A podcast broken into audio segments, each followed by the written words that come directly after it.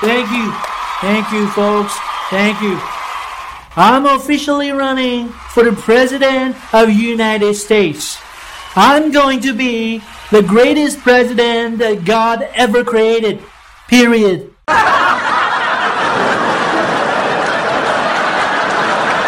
I'm really rich. I'm really, really rich.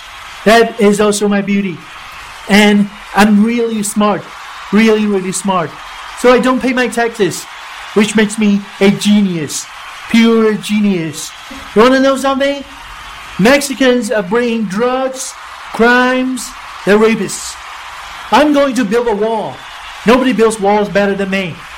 Believe me. It's gonna be huge. Trust me. And I'll have Mexico pay for that wall.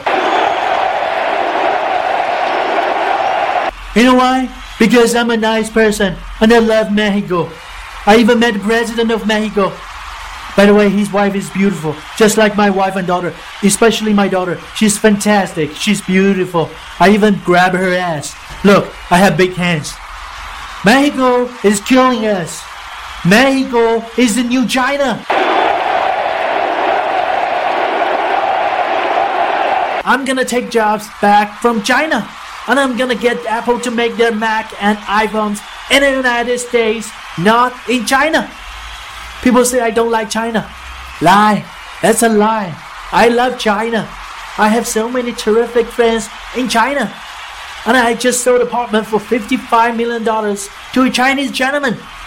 See? I get along with Chinese.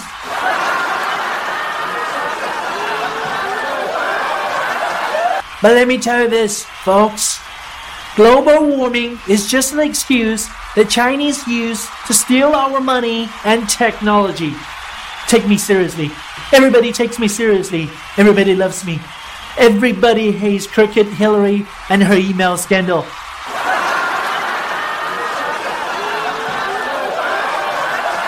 Vote for me on November 28th. I'm gonna be your president. Oh boy, I'm gonna win. I'm gonna win so bigly and beautifully. Hey, Mr. Trump, the election day is not November 28th, it's November 8th. And he lost. Hillary is the new president now. Shut the hell up. Get him out of here. Can you believe that guy? That's ridiculous. I can lose and I won't. You know why, folks? Because scumbag never lose. The whole system is rigged. They put up phony polls. The votes are fake. The election is rigged. They even give me a broken microphone when I debate with Crooked Hillary, so they can say I lost the debate. But in fact, I won.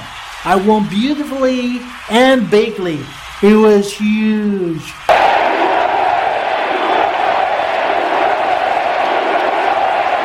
Folks, this election is not over. I will be your president no matter what. You know why? Because I'll sue. I'll sue the Clintons. I'll sue the government. I'll sue every single man and woman who ever called me a racist, especially those women who accuse me for sexual assault. I'll sue the shit out of them. And I won't stop suing until the lawsuits put me in the White House. And I will bomb the shit of every country that stands in the way of the United States. I will nuke the whole world if I have to.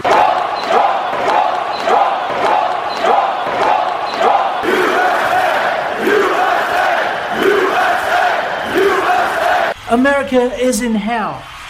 I, and only I can, and I will make America great again. Trust me. One way or the other, I will be the greatest president ever. Thank me, meaning thanks to me. God bless me.